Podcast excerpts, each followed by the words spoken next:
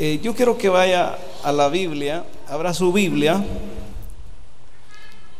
abra su Biblia en el capítulo 11 de Hebreos, versículo 6.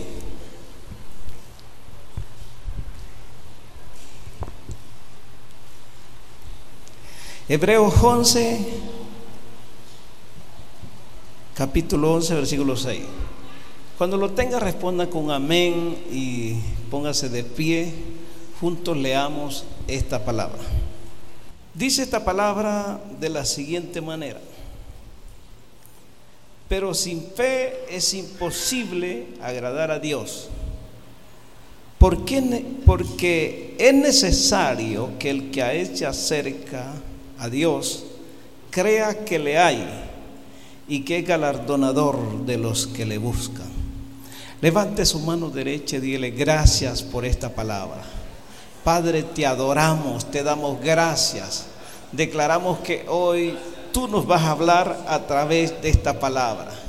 Declaro que esta palabra se haga vida, se haga, se haga rema en mi vida. Yo declaro que voy a aprender y voy a caminar sobre esta palabra. Declaro que mi vida nunca será la misma después de este mensaje, después de esta predicación porque tú tienes cosas grandes para mi vida, porque tú me vas a bendecir y me vas a ayudar y yo voy a conocer más en otra escala, e, en otra dimensión tu presencia, voy a conocer más de tu poder, voy a conocer más de tu grandeza, porque tú eres un Dios grande y un Dios poderoso. Amén, pueden sentarse. Quiero hablar hoy sobre el tema la importancia de conocer la fe.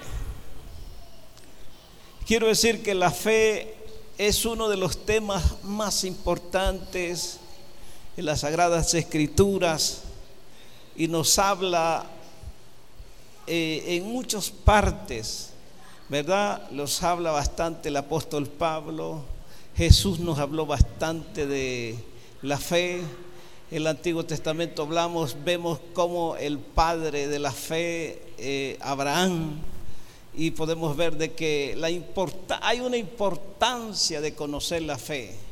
Jesús dijo, ¿verdad? Eh, para el que cree, todo le es posible. Jesús dijo, si tuvieras fe como un grano de mostaza, dijeras este monte, échate al otro lado del mar y se haría. ¿Verdad? Eso quiere decir de que nosotros podemos hacer cosas más grandes. Dice el, el, Evangelio según San Mateo, capítulo, perdón, San Marcos, capítulo 9, versículo 23. Él dice, ¿verdad? Porque para el que cree todo le es posible. Para el que cree todo le es posible. Qué palabra tan poderosa podemos hallar. Eh, y vemos que también en una ocasión los discípulos le dijeron a Jesús, enséñalos acerca de la fe, aumentanos la fe, queremos tener fe. Jesús le dijo, ah, si tuvieras fe, pudieras hacer cosas grandes, pudieras hacer mover los montes, podías hacer, ¿verdad? Eh, cosas maravillosas. Entonces eh, eh, Jesús les quiso decir, ah, eso es lo que ustedes necesitan, aprender de la fe, ¿verdad? Y les habló como, él les habló una parábola, le dijo, si un hombre que ara o apacienta ganado, ¿verdad? Tiene un siervo que después que viene de trabajar quizás ocho horas del campo, cansado, asoleado, viene y se siente, no le dice su, ¿verdad? Su amo, su jefe, siéntate para servirte la comida. No, él viene a prepararle la comida a su amo y después que su amo ha comido, entonces él arregla su comida para comer él. ¿Qué podemos sacar de esa enseñanza o de esa parábola que Jesús dijo? Eso quiere decir de que la fe es opción, la fe es disposición, la fe es hacer la mía extra, hacer algo de lo normal, hacer algo de lo común que nosotros hacemos. Eso es fe cuando queremos lograr grandes cosas. Dele un aplauso fuerte a Dios porque Dios es grande.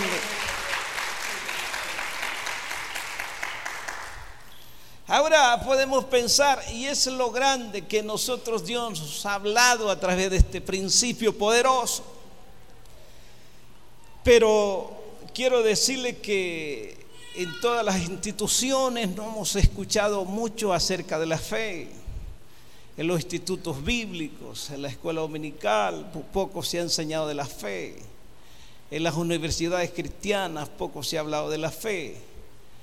Pero sí gracias a la misericordia de Dios que hay una palabra eh, amplia en este tema y podemos decir que la fe viene por el oír y el oír la palabra, pero yo puedo añadirle algo más, que la fe viene por la experiencia ministerial. La fe viene por la, una trayectoria de caminar en la vida cristiana. Y quizás este, cuando escuchamos de la fe y nosotros digo, ¿y qué fe? Fe podemos considerarlo eh, según pues los diccionarios eh, los explican, o los originales, el griego y el hebreo, que fe es un conjunto de cualidades que nos rodean o que nosotros tenemos que tener, que tienen que ver con nuestro carácter, diga conmigo, con nuestro carácter, con nuestra relación con Dios y con nuestra disposición hacia Dios. Y fe también es seguridad o relación. ¿Qué relación es parte de confianza o tiene que ver con tener una relación con Dios?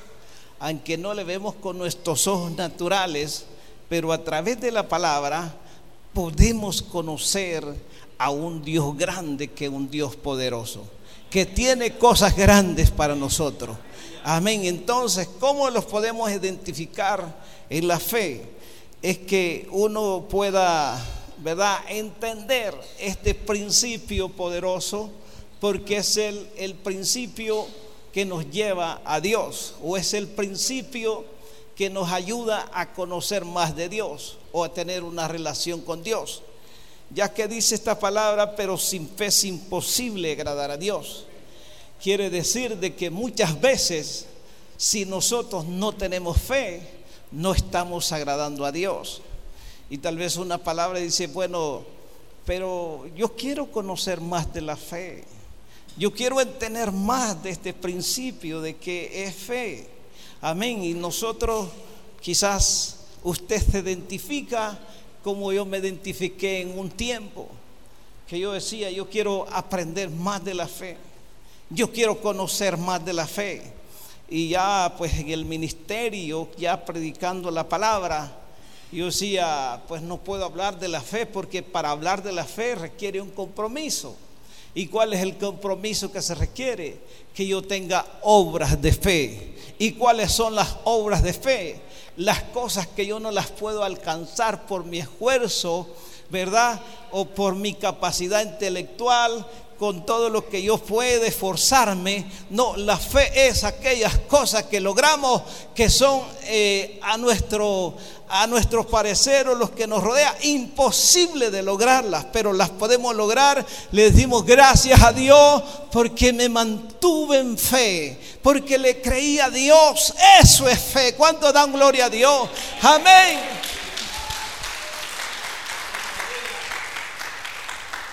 Por tiempos pasé en este eh, como un obstáculo, una barrera que yo no podía entender mucho de la fe y quizás me sentía como eh, con uno, verdad, eh, con una deficiencia predicar o enseñar de la fe.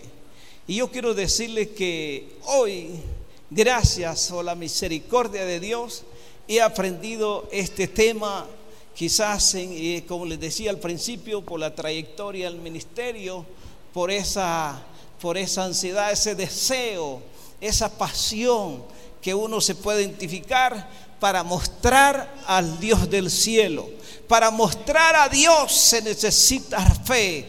Para ver cosas grandes se necesita fe. Para mostrar el poder de Dios en la gente lo que necesitamos es fe. Y usted dígale, en esta hermosa mañana, Dios, revélame el secreto de la fe. Revélame los principios de la fe. Yo quiero conocerte a través de la fe. ¿Cuántos quieren más de la fe de Dios? ¿Cuántos quieren tener esa fe? Esa fe que habla la palabra. Amén. Porque de lo contrario caminaríamos o andaríamos o nos manifestamos en esta tierra o caminamos en esta tierra sin fe. ¿Y qué es caminar sin fe? Es aquella persona que está estancada. Ella es aquella persona que no tiene metas o que no tiene un propósito, que no está buscando un objetivo. Porque quiero decirle que la fe es acción es el principio para conquistar en la fe. Si usted está eh, apuntándole a algo, eso allí es donde Dios quiere. Mire, y Dios es el dueño de todas las cosas. Dios es el dueño, día conmigo, Dios es el dueño del oro y de la plata, del mundo y todos los que en él habitan y Él es mi Padre. Dile conmigo, levante su mano. Dios es mi Padre. Él es el dueño de todo. Amén. Me siento privilegiado, contento. Porque Dios es mi Padre. Ahora, si Dios es nuestro Padre y nosotros no logramos, no conquistamos cosas grandes y lo sentimos limitados, es porque en que Dios sea nuestro Padre, o es nuestro Padre, nuestro Dios, no caminamos en el principio de la fe con Él. Entonces, no es que no nos vea como hijos, ¿verdad? Sino que los ve como hijos, pero que todavía no hemos llegado a la madurez que Él quiere que lleguemos. Es como nosotros como padres tenemos a nuestros hijos desde que están pequeños, así nosotros proveemos para ellos, les damos para ellos, ¿verdad? Su atención, su protección, su alimentación, lo necesario que un bebé necesita. Y va más grande, lo mismo, porque usted no le puede dar a su niño, ¿verdad? Eh, quizás un billete de a 100 dólares, porque no lo necesita y él no sabe qué va a hacer con ello. ¿Para qué lo necesita? ¿Verdad? Usted le da lo necesario y de acuerdo a la madurez que él tiene, así usted le va dando. Cuando el hijo ya le pide algo más, usted le concede, pero mientras el hijo no le pide, usted no le da porque no necesita, porque no tiene madurez, porque no tiene ese entendimiento. Así hay muchos cristianos que Dios nos ve como hijos, pero solo nos da lo necesario porque todavía no hemos madurado o no tenemos esa capacidad para discernir las cosas que nosotros queremos lograr o las cosas grandes que Dios tiene para nosotros. Dios tiene cosas grandes para nosotros. Amén. Levante su mano y diga, Dios tiene cosas grandes para nuestras vidas. Dios tiene promesas. Ahora yo soy dueño de esas promesas. Yo me adueño de esas promesas y las voy a conquistar a través de la fe. Diga conmigo, voy a conquistar las promesas de Dios. Voy a conquistar las bendiciones de Dios a través de la fe. Dele un aplauso fuerte a Dios.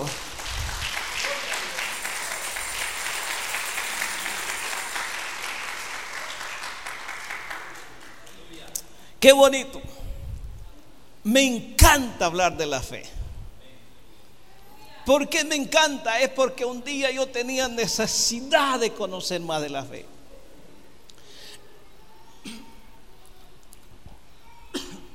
Es porque un día me sentía desafiado y necesitado.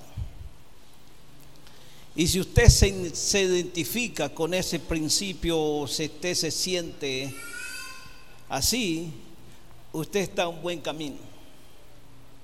Porque la, el principio de la fe lo aprende aquella persona que desea aprender, que desea conquistar.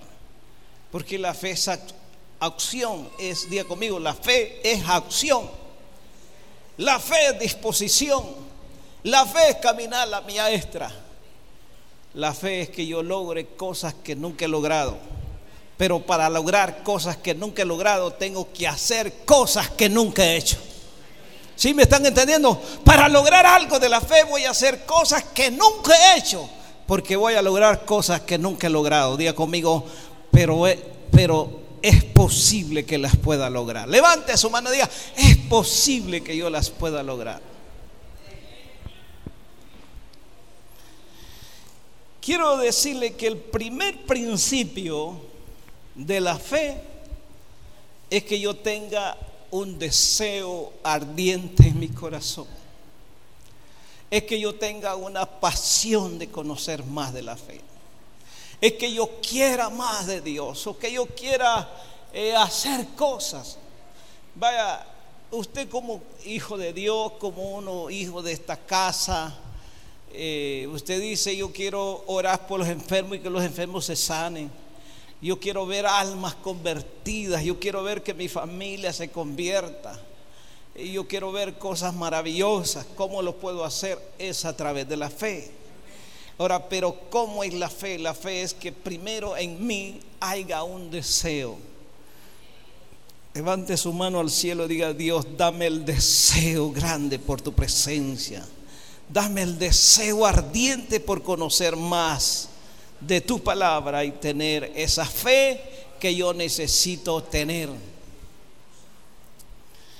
Eso es lo importante. Jesús dijo, bienaventurados los pobres en espíritu, porque de ellos es el reino de la fe. Bienaventurados los pobres, no quiere decir pobre porque no tiene trabajo, pobre porque no tiene dinero, pobre porque no tiene cosas materiales, es pobre se identifica como un necesitado de fe. Yo me he identificado siempre en ese nivel, necesitado de Dios, hambriento más de Dios, buscar más de Él, anhelar más de su presencia, cada día caminar con Él. Ahora, ¿cuántos se identifican con ese principio? Decirle a Dios, yo quiero más de tu presencia. Todo aquel que se identifique que tiene hambre y más, porque dice la Biblia, bien los que tienen hambre y sed de justicia, porque ellos serán saciados. ¿Quiénes de los que están aquí se identifican sediento y hambriento, necesitado de Dios? Levante sus manos dígale a Dios, yo quiero más de ti. Gloria a Dios. Amén. Eso me gusta porque estamos eh, dando el mensaje correcto, en el lugar correcto, a la hora correcta y con las personas correctas. Diga, yo soy la persona correcta que estoy necesitado de esta palabra, de este mensaje, y yo quiero más de ese tema. Eso es que usted esté apasionado, que usted esté queriendo más de Dios. Y lo contrario de esto es aquellas personas que están satisfechas. Con eso Dios no va a trabajar. Aquellas personas que dicen, no, ya, ya logré lo que quería. Me siento eh, tranquilo, me siento cómodo.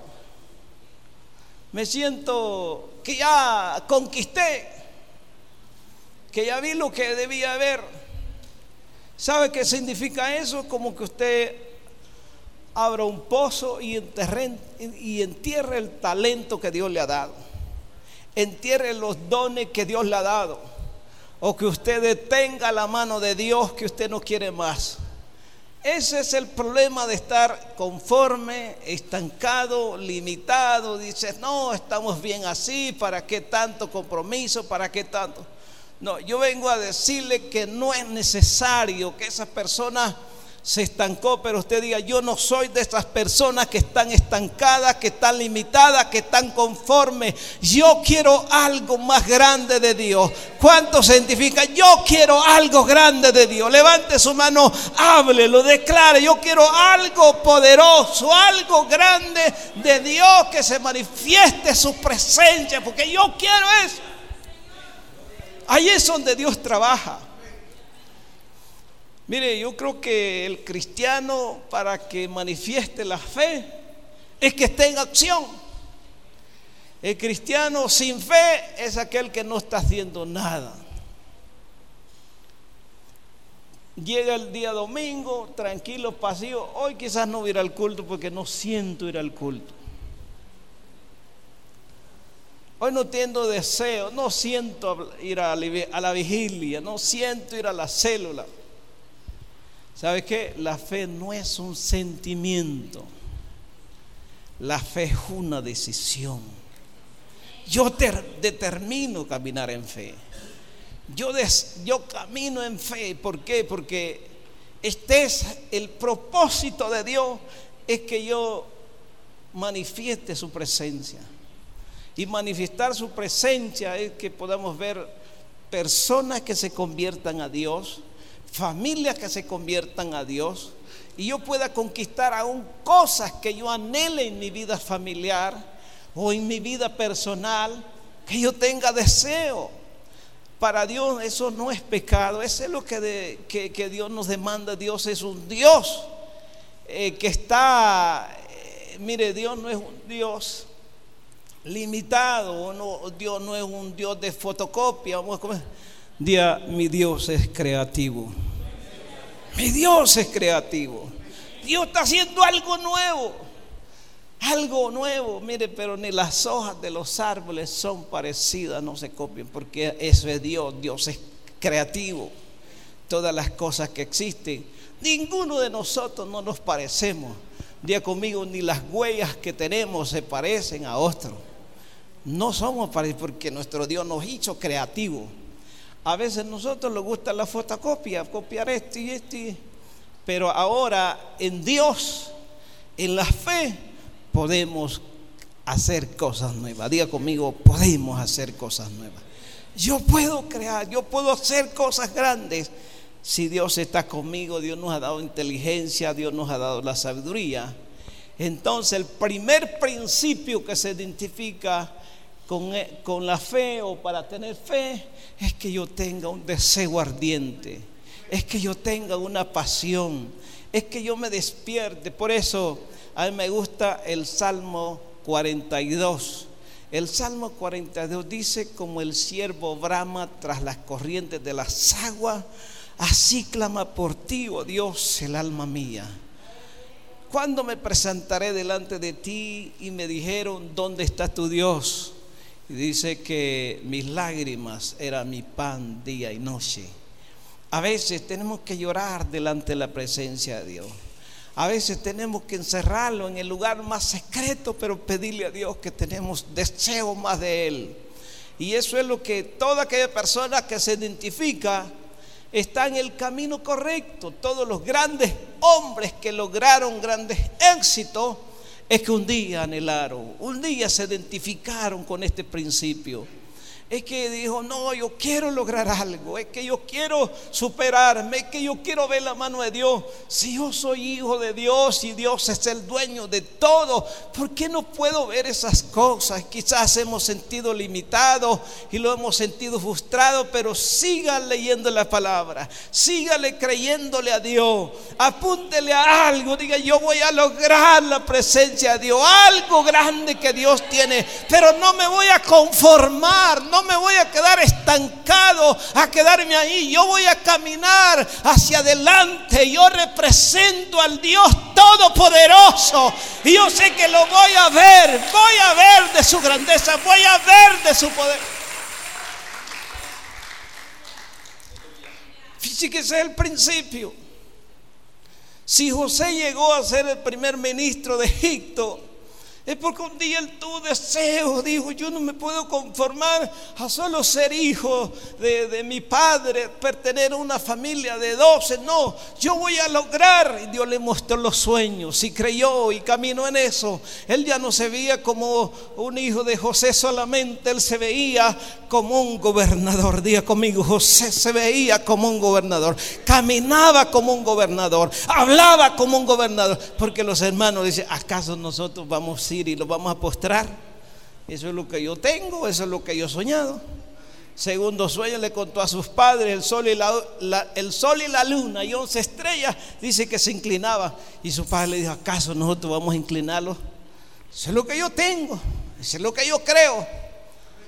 Y lo logró. ¿Cuántos damos gloria a Dios? Lo logró porque había una pasión. Lo logró porque había un deseo. Y eso es lo que produce, diga conmigo, la fe. La fe. En segundo lugar, lo que nosotros necesitamos es tener una visión. ¿Qué es una visión? No es algo que yo vea con los ojos, sino que yo tenga la visión. Si usted es un líder de esta iglesia, si usted tiene, se identifica y tiene sus células, usted no se conforme con los mismos que llegan a la célula. Vea una célula creciente, vea una célula bajo el poder de Dios, que la gente que llegue va a manifestar y va a decir, qué bonito aquí, aquí está la presencia de Dios. Yo deseo eso. Levante la mano los líderes de célula. ¿Dónde están estos líderes? Uno, dos, ¿cuántos? Tres, cuatro, cinco, seis. Levántela bien alta. No, no, no, no se sienta penado. Mire, siéntase privilegiado. Allá estamos. Démosle un aplauso por los líderes de célula que están trabajando. Y yo puedo decir, mire, los líderes de célula son nuestra mano derecha en el ministerio. Mientras nosotros como pastores estamos haciendo otras funciones, los líderes de célula están conquistando una familia, están visitando un enfermo, están allá en el hospital, están allá en las cárceles, están, o están ayunando, orando para que la célula haya fruto, haya resultado. Eso es un apoyo. Entonces, ¿sabe qué? Créalo que usted como líder de célula, su célula se va a multiplicar, va a crecer, va a haber cosas grandes. Y ese lenguaje que nosotros hablamos. Y eso es fe, que yo quiera, yo anhele. Digo, vaya, como una comparación un ejemplo. Su célula solo tiene 5, 6 o 7. Pero el año pasado eran los 7. Pero usted diga, este año 2019, estos 7 los vamos a multiplicar. Y mire, vamos a hacer. Ahora, los integrantes de esa célula tienen que tener la visión, el líder tiene que, tiene que transmitirle la visión para que esas células se multipliquen. ¿verdad?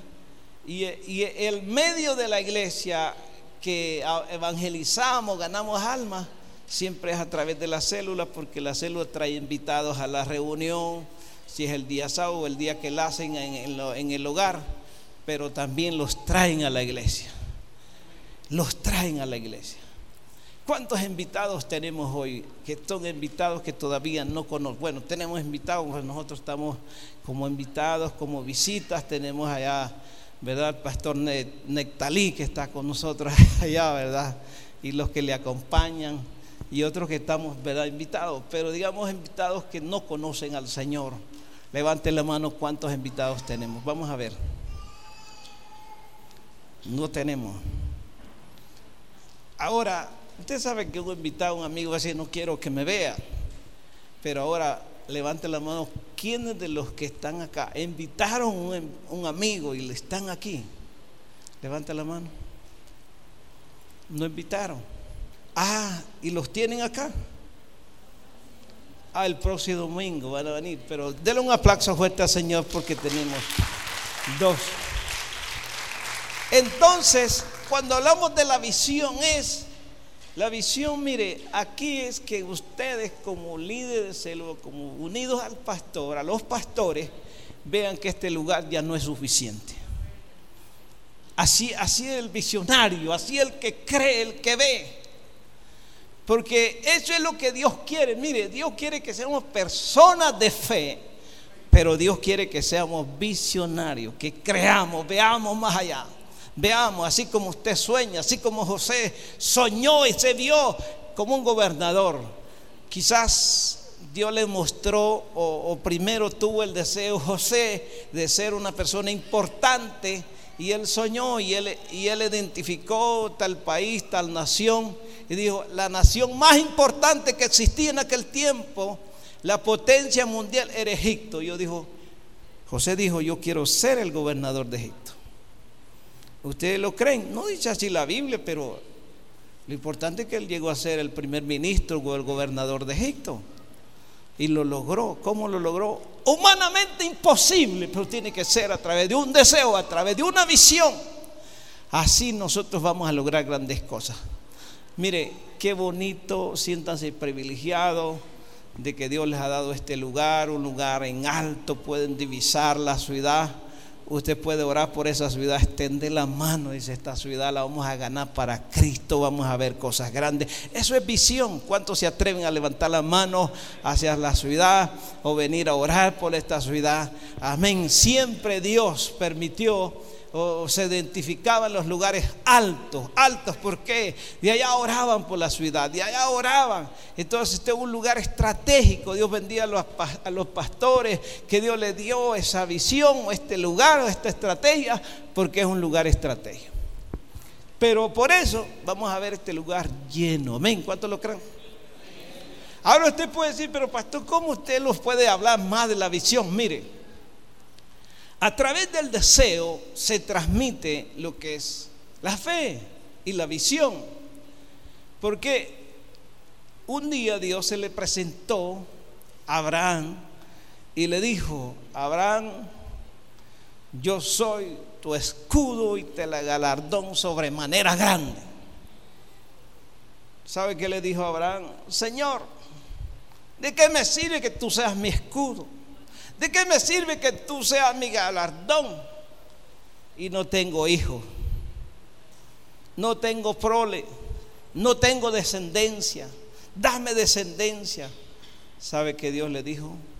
Te voy a dar una descendencia. Te voy a dar. Él soñaba, él tenía el deseo, pero ¿sabe qué le faltaba a Abraham? Le faltaba la visión. Muchas veces tenemos un deseo, pero no es suficiente. Debe de haber una visión. Ahora, ¿cómo podemos tener esa visión? Un día Dios le dijo a Abraham, sal de tu, de tu techo. Posiblemente quizás a la una o a las dos de la mañana o a las doce, donde está el silencio de la noche, cuando está el cielo estrellado, clarito y le dijo Dios, ven, sal, te quiero decirte algo, quiero mostrarte algo.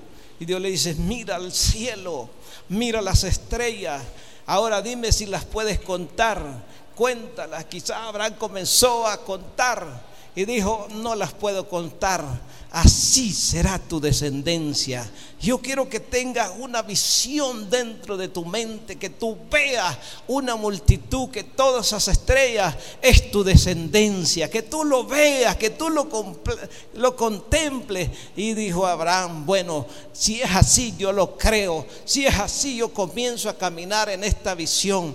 ¿Cuántos queremos hoy decirle a Dios ahora, muéstrame que la iglesia ¿verdad? La iglesia al modelo de Jesús sea una iglesia numerosa, en multitud, creciente, que yo pueda tener dentro de mi mente esa multitud que yo vea. ¿Cuántos pueden decirle a Dios, dame esa visión? Levante su mano y dígale, yo quiero ver esa multitud en mi mente. Yo quiero tener esa multitud y creerle a Dios. Aleluya. Dele un aplauso fuerte a Dios porque Dios es bueno.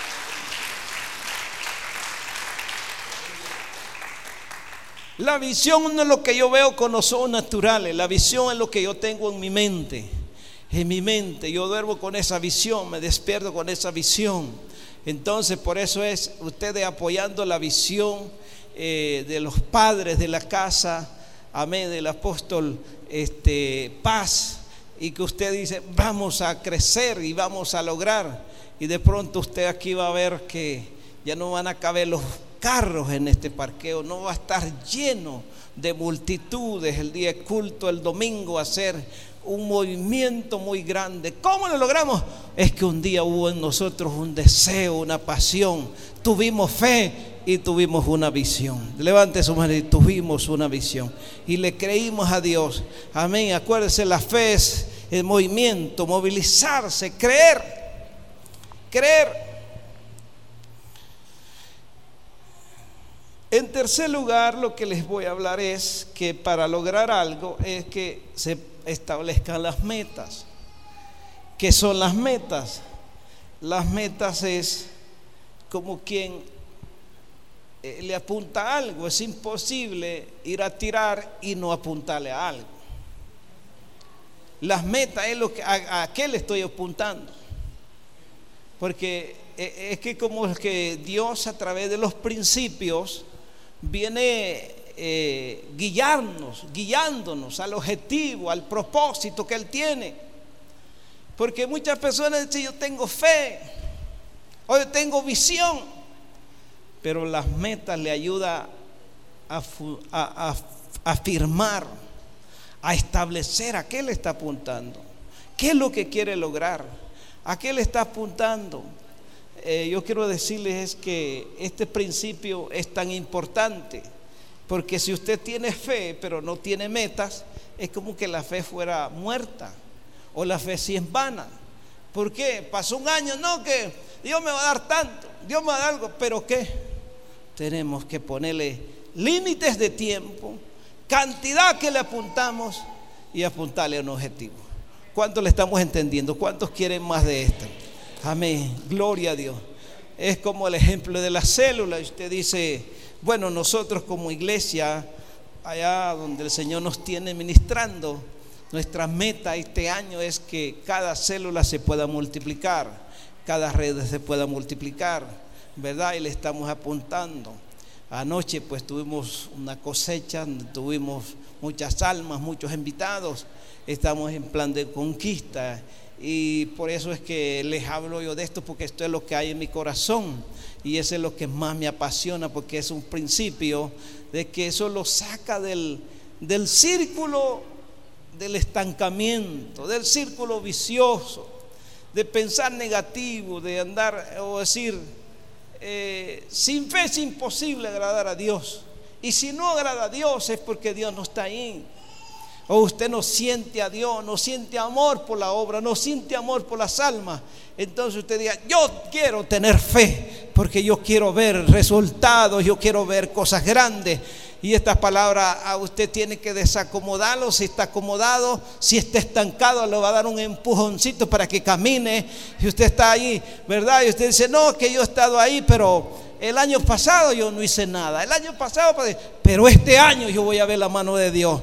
Todavía estamos al comienzo de este año. Estamos ya en los últimos días de enero. Pero podemos lograr grandes cosas. Diga conmigo, este año yo voy a ver cosas grandes. Este año voy a ver la mano de Dios. Cuando se atreven a levantar la mano, yo voy a diga, yo voy a ver fruto, yo voy a ver resultado. Yo voy a poner metas. ¿Y qué es ponerle metas? Es darle identidad al sueño, unir la fe y al propósito de Dios. Así que les motivo que tomen este principio, que se declaren. Ahora, usted puede decir, eh, ¿en qué se identifican las metas?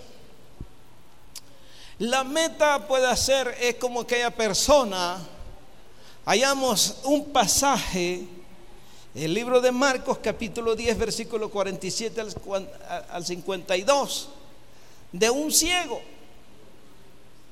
Bartimeo el ciego estaba junto al camino, mendigando. Pero este ciego un día oyó hablar de Jesús. Y cuando oyó hablar de Jesús, comenzó a gritar y dijo, Jesús, hijo de David, ten misericordia de mí. La gente le decía, cállate si el Señor no te hace caso. ¿Para qué haces tanta bulla? Y más gritaba. Entonces el Señor le dijo, le dijo a los que andaban con él, a sus discípulos, tráiganlo. Ya después no fueron a decirle que se callara, sino le decirle, Bartimeo, el maestro te llama. Él te escuchó tus gritos, él te escuchó. Y Jesús le dijo, ¿qué quieres que, que te haga? Él dijo, que recobre mi vista. Y él recibió la, vista y le dije, tu fe te ha hecho salvo. Tu fe te ha salvado. Ahora, se cree que Bartimeo había escuchado hablar de Jesús. Se cree que Bartimeo tenía una meta y dijo, cuando yo me encuentre con el Señor, aunque no lo vea, pero yo voy a escuchar algo, yo voy a gritar yo voy... Eso ya lo tenía dentro de su corazón. Ya lo tenía. Dice, no, yo esta es mi meta. Mi meta es cuando yo me encuentre con Él, yo voy a gritar. Yo sé que Él me va a hacer el milagro. Ya lo tenía en su mente. ¿Cuántos damos gloria a Dios por él? Ya se veía, ya se veía viendo, aunque no veía con sus ojos naturales, pero en su fe veía que sus ojos ya eran abiertos y miraban. Amén. ¿Cuántos damos gloria a Dios? Esos son principios de la meta. Amén. Dele un aplauso fuerte a Dios.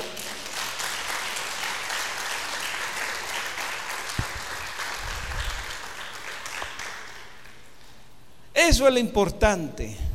Y por último, ya quiero ir terminando. Quiero hablarles de, de que los problemas nos ayudan a conquistar. Los problemas nos ayudan a aprender los golpes. Yo quiero decirles a cada uno de ustedes o a iglesia, iglesia, sienten privilegiados por los pastores que tienen. ¿Cuántos se alegran? ¿Cuántos aman a sus pastores? Denle un aplauso fuerte a Dios por sus pastores.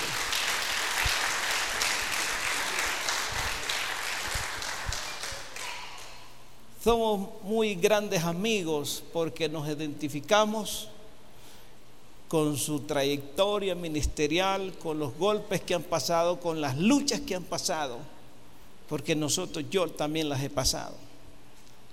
Y yo quiero decirle que eso nos ha llevado a conquistar, eso nos ha llevado a entrar a otro nivel, eso nos ha llevado a transicionar, a cambiar nuestro estado. Y estamos por la misericordia de Dios sirviéndole. Ahora, los golpes que ellos sufrieron, los golpes que nosotros hemos sufrido, ustedes no lo van a sufrir. Si ellos pasaron, nosotros hemos pasado 20 años, 25, casi 30 años ministeriales, ya ustedes no van a pasar porque eso nosotros se lo traemos para que usted lo aprenda. Y nosotros aprendimos a los golpes allá, buscando por aquí, por allá, por esa pasión, por ese deseo, pero Dios nos mostró por su misericordia. Ahora usted recíbalo, créalo. ¿Cuántos queremos creerle a Dios? Amén. Y decir, voy a recibir, amén, esa revelación, esos principios para conquistar, para hacer cosas grandes. Los golpes, mire, para que Dios le diera o le concediera el deseo de José, tuvo que haber un problema serio. ¿Y cuál fue el problema serio? Fue que lo vendieron a Egipto y pasó un proceso duro y difícil. Pero logró la victoria, logró su deseo, logró la visión que tenía. Amén. Lo mismo Jacob. Mire, Jacob era una persona que estaba cómodo en la casa, pero tenía un deseo, Jacob. Y Jacobo, él anhelaba ser el primogénito porque el primogénito tenía la bendición del Padre y tenía la bendición del Padre, tenía la bendición de Dios. Él anhelaba. Pero creo que Jacob le tocó, es como cuando hay un, eh, un equipo famoso y mucha gente van a ver ese partido, los partidos de fútbol y dice, qué bonito Julano, cómo juega y todo. Pero aquellos se sienten quizás privilegiados de ser los protagonistas de ese partido. Ellos se sienten importantes, pero hay unos que están en la banca. Y aquellos que están en la banca es, están esperando una oportunidad. Mientras Esaú era el protagonista del juego, del partido, Jacobo estaba en la banca y decía Jacobo, yo quisiera ser como Esaú. O yo quisiera tener la bendición de Saúl. Y un día hubo una oportunidad cuando Esaú venía del campo cansado. Y le dijo, y Jacob había preparado un guiso, le dijo, dame de ese guiso. Y Jacob aprovechó, si eso es lo que él quería, anhelaba. y le dice, si me vendes tu primogenitura, yo te doy. Dijo Esaú, todos modos me voy a morir, ¿para qué me sirve esto? Si te la vendo. Y dice, júramelo, le dijo él. Yo quiero estar seguro. Sí, le dijo él, lo juro. Un día llegó el tiempo de bendecir a, a Esaú, Isaac, bendecir a su hijo Esaú. Y la madre hizo un arreglo y en vez de Esaú fue bendecido Jacob. Pero eso a, Esaú le resintió. Y como le resintió, dijo, yo voy a matar a mi hermano porque me quitó la progenitura. Y él de gusto, porque si legalmente se la había vendido. Pero un día la madre le dijo, él dijo, voy a matar a mi hermano cuando se cumpla el tiempo que mi padre muera, yo lo voy a matar. Pero la madre de Jacob le dijo, hijo, vete de la casa, porque tu hermano te va a matar. Mire, Jacob era un, un hijo obediente de casa. Jacob estaba tranquilo. Entonces, para que algo suceda, quizás, vamos a tener un problema. Vamos a ser desacomodados y él cuando se fue no llevaba nada. Dice que llegó a un lugar donde se puso el sol y allí se acostó y lo que puso de cabecera en una piedra. Pero yo me imagino, yo creo a mi manera de la palabra, cuando uno medita la palabra hay que sacarle algo, aplicarle a uno. Cuando Jacob llegó a aquel lugar, quizás él nunca había andado en el campo, en el mundo. Hay gente que, duerme en el campo y no tiene problemas allá en medio de la montaña. Pero el que no está acostumbrado le da pánico, le da temor a las culebras, a los animales, a las fieras. ¿A qué, qué me va a pasar? Pero ese, ese pánico nos sirve para clamarle a Dios. ¿Sí me está escuchando? Entonces, Jacobo me imagino que se arrodilló con lágrimas, le dijo, Dios, ayúdame, protégeme, guárdame, no tengo quien me proteja aquí. Estoy aquí a, ¿verdad? Este, sin protección, sin cobertura, solo. Y quizás cansado, llorando, clamando, intercediendo, pero se durmió. Pero eso que se durmió tuvo un sueño. Y vio un sueño es que una escalera dependía del cielo hasta la, de la tierra hasta el cielo. Ángeles subían y ángeles bajaban. Y un personaje que estaba allá y comenzó a hablarle, Jacob, yo estoy contigo, te voy a bendecir, te voy a dar una multitud tan grande y esta tierra te la voy a dar a ti. Y vas a volver y Dios le habló unas palabras muy lindas. Y cuando se despertó Jacob dijo, qué terrible este lugar y yo no lo sabía. Qué grande este lugar y yo no lo sabía. ¿Sabe qué? Ahí podemos identificar una vida sin fe y una vida con fe. ¿Cuál era la vida sin fe? Que Jacob vivió en la casa sin tranquilo, anhelaba ser el primogénito, tuvo la bendición de Dios, caminó y no tenía fe. Pero cuando tuvo ese sueño y él vio en el cielo a Dios hablándole, y él vio esa escalera, ángeles que subían, ángeles que bajaban, él dijo, Dios es real, Dios existe, Dios es grande, Dios es poderoso.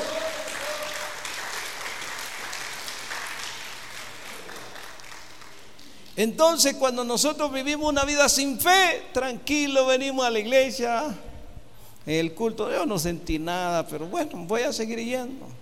Voy a hacer, no siento nada. Pero como Jacob, hasta que tenemos un encuentro personal con la presencia de Dios, hasta que Dios nos revela a través de una palabra, hasta que Dios no nos habla a través de una palabra rema, la recibimos. Gloria, Dios es real. Dios existe. Voy a caminar con Dios, voy a caminar con Él. Entonces quiere decir que los problemas nos ayudan a conquistar. A conquistar. ¿Cuánto queremos conquistar? Cada problema usted le provecho. Es más, yo quiero contarles un poquito de mi testimonio. ¿Cuántos quieren escucharlo? Y quiero contarles este testimonio porque yo me identifiqué con eso, con estos principios, con esta necesidad, con esta pasión. Y yo quiero decirle que estando ya en el ministerio, pastoreando, orábamos, ayunábamos y clamábamos a Dios. Bueno, en ese tiempo no teníamos un lugar propio de la iglesia. Ustedes están bendecidos porque ustedes tienen un lugar propio. ¿Cuánto le dan gloria a Dios por ello? Amén. Levante su mano y dele gracias, Señor, por este lugar. No teníamos nosotros y rentábamos. Rentábamos un templo, ahí nos congregábamos y, y orábamos también de noche, todas las noches. Pero una noche llegó el pastor de la iglesia. Yo me sentía con toda la libertad y el derecho pues de ir a orar porque ahí estábamos rentando. Pero cuando llegó el pastor me dijo, ¿qué estás haciendo aquí? Orando, le dije yo, yo pensé que él me iba a felicitar. Y sabe que él me dijo, sal de aquí, afuera de aquí. Tú no puedes orar, tú puedes congregarte aquí, pero no puedes venir a orar. Me sentí confrontado, humillado, y dije, ¿por qué este es eso? Yo soy siervo de Dios. Y yo me arrodillé, yo no sé si fue de cinco o diez minutos una oración que yo le dije de esta manera. Yo quiero decirle como le dije a Dios. Dios, si soy tu siervo, ¿por qué no tenemos un lugar para congregarnos? Señor, si soy tu siervo, ¿por qué pues sufro esto y todo? yo le dije esa oración, era un día sábado, en la, noche, como a la medianoche, y fue y me acosté. Oiga esto, póngale mucha atención, porque estas son palabras tan importantes que esto es lo que cambió mi vida. Esto es lo que cambió mi ministerio. Esto es lo que Dios me ha hecho hoy conquistar de las cosas que hoy, gracias a Dios por su misericordia, tenemos. Y el Señor se me presentó en la noche. ¿Y sabe qué me dijo? Me preguntaste, ¿por qué no tienes un lugar para congregarte? ¿Y sabes por qué no tenés? Sí, Señor, si yo quiero saber. Yo quería que el Señor me iba a felicitar y me hiciera buen siervo, buen pastor y todo. ¿Sabe qué me dijo? porque sos tacaño. Yo no sé si quieres esa palabra. Sos duro. A mí me dolió eso. Pero Señor, si yo doy los diezmos, es lo único que me da. Lo único que me da son los diezmos. Imagínense, yo pues, por lo menos desde que me convertí, he sido fiel con Dios con mis diezmos. Y la ofrenda me dijo, ¿cuánto das de ofrenda? Yo a veces le daba un dólar, dos dólares y lo más cinco dólares. ¿Cuánto das de ofrenda? Me dijo el Señor. No, pues dos dólares, cinco dólares. Con eso no podés conquistar. Y le digo, Señor, entonces, ¿qué hago, Señor? Mire, yo estaba ahí enfrente del Señor confrontado, después de ser humillado por el pastor, que me humillé, ahora el Señor viene y me da otra buena reprendida. Así nos toca para que cambiemos. Y me dijo el Señor, date una ofrenda de cinco mil dólares. ¿Y dónde? ¿Verdad? Me dijo, ¿verdad? Sos duro. ¿Te duele esto? Sí, le dije yo. No tengo. Sí, para mí no tenés, me dijo el Señor. para vos tenés. No, pero ¿dónde, Señor? Ahora me hizo una pregunta. ¿Cuántas veces te has costado sin comer? Nunca. Ah, pues tienes para comer. Entonces tienes. ¿Cuántas veces has dejado de pagar tus biles y has dejado de pagar la renta? Nunca. Ah, pues. Y mire, yo había hecho un comentario allá en los secretos con mi esposa que el carro que teníamos estaba viejito y íbamos a comprar otro. Y me, y me dijo el Señor, y vas a comprar otro carro para vos. Para vos tenés, para mí no tenés. Entonces, Señor, ¿y, ¿y cómo la doy? Le dijo. Así como pagar la renta, así como compras comida, así paga los cinco mil dólares para mi obra y vas a tener un lugar para que me adores. Y te vas a alegrar y te vas a gozar, me dijo el Señor. ¿Cuánto le da un aplauso fuerte a Dios?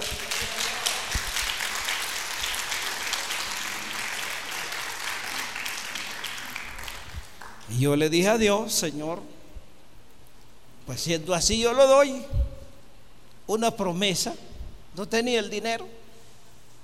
Pero puedo hacer una promesa. Ay, me dijo el Señor, decirle a mi pueblo que lo hagan también. Este es un mensaje que Dios me ha dado, una orden que Dios me ha dado. Se lo dije allá y se lo digo porque usted es el pueblo de Dios también. Nosotros somos pueblo de Dios. ¿Cuántos se identifican con el pueblo de Dios? Algunos nos identifican, todo aquel que se identifica como pueblo de Dios, levante la mano que usted es pueblo de Dios, que usted es un hijo de Dios, levante su mano de clave. Mire, hay cosas que no solo duele, pero a veces porque eh, somos de esa manera, no hemos aprendido el principio. Pero ¿sabe qué? Para no cansarles, yo le dije a la iglesia, y ese día, en promesa, nosotros recogimos 80 mil dólares. Mire, todo ese tiempo para atrás pasamos el saldo rojo, no ajustaba para la renta, habíamos limitación y todo. Desde allí se rompió una maldición de escasez. Se rompió y yo comencé a decirle gracias Señor. Hasta que un día pues ya teníamos eh, parte del dinero, teníamos como 100 mil dólares en el banco y yo le dije a Dios, ¿dónde y cuándo los vas a dar? Y estábamos rentando una unidad pequeña, ¿verdad? Como cabían ciento, 100 personas o 120 personas, 100. Y le dije a Dios, ¿dónde estamos en un ayuno? Y le pregunté, ¿dónde me vas a dar, Señor? Ya había tenido la confrontación, ya había hecho lo que Él me dijo. El Señor me dijo, te voy a dar este edificio. Entonces, mire, cuando Dios me... Y le dije yo, este edificio. ¿Y cómo? ¿Y cómo, Señor? Me dijo uno por uno. Salí corriendo a darle vuelta al edificio, llorando, diciendo al Señor, gracias. Esa es la fe. Cuando Dios le habla, usted camina, habla, grita, porque la fe es hablar también es confesarlo, confesar el sueño, confesar la victoria. Y yo lo confesé. Porque las cosas de fe a veces no creemos si no tenemos la, libertad para confesarlo. Porque el confesarlo es ¿y si no sucede? ¿Y si no pasa? ¿Qué va a decir la gente? Usted tiene fe, usted va a confesar el milagro, va a confesar por las metas. Esto lo voy a lograr, lo voy a lograr, aunque otros se burlen. ¿Sabe qué? Yo salí corriendo, le di vuelta al edificio y luego le, di, le dije al pastor y mire, Dios me dijo esto. Entonces yo lo creo que este edificio ya es mío, ya Dios me lo dio para el reino de Dios, para la iglesia. Y comenzamos, mire, ese mismo año compramos dos unidades para la gloria de Dios. Una la compramos cash con el dinero que teníamos y la otra la compramos al crédito, una por una para no cansarle ya en el 2010, bueno, eso fue en el 2000, en el 2010 compramos lo que hoy tenemos, el santuario, donde hacemos los cultos. Es pequeño, hacemos dos cultos el domingo, pero ahí estamos, ya no andamos buscando renta, ya tenemos un lugar propio. Y yo quiero decirle que ya para su información, de todo ese, edificio tiene 12 unidades de esas 12 unidades, nueve unidades Dios ya nos entregó para la gloria de Dios. Algo imposible humanamente. ¿Cuánto le dan gloria a Dios por ello? Dele un aplauso fuerte a Dios.